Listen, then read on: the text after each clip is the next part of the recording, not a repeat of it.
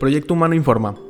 Fernando Larrazábal actualmente se encuentra participando para la gobernatura en el estado de Nuevo León por medio del partido del PAN. Tiene 58 años y es originario de Oaxaca, y que actualmente tiene su residencia en Monterrey, Nuevo León.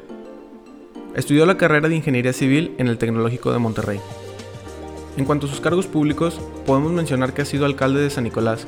Asimismo, fue diputado del Congreso del Estado de Nuevo León y además fue alcalde de Monterrey.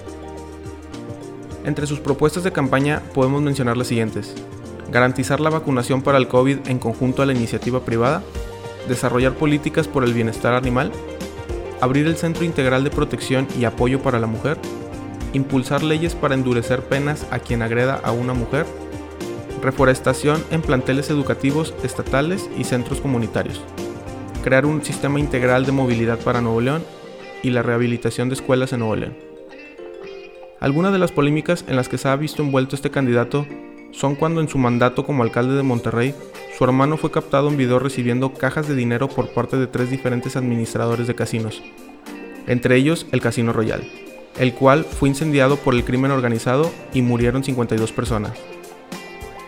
Se acusó al ahora candidato a la gobernatura por el PAN de no haber hecho las inspecciones en el edificio para comprobar que cumplía con la normatividad en cuestión de salidas de emergencia, motivo por el cual el casino ya había sido clausurado previamente. Gracias por vernos.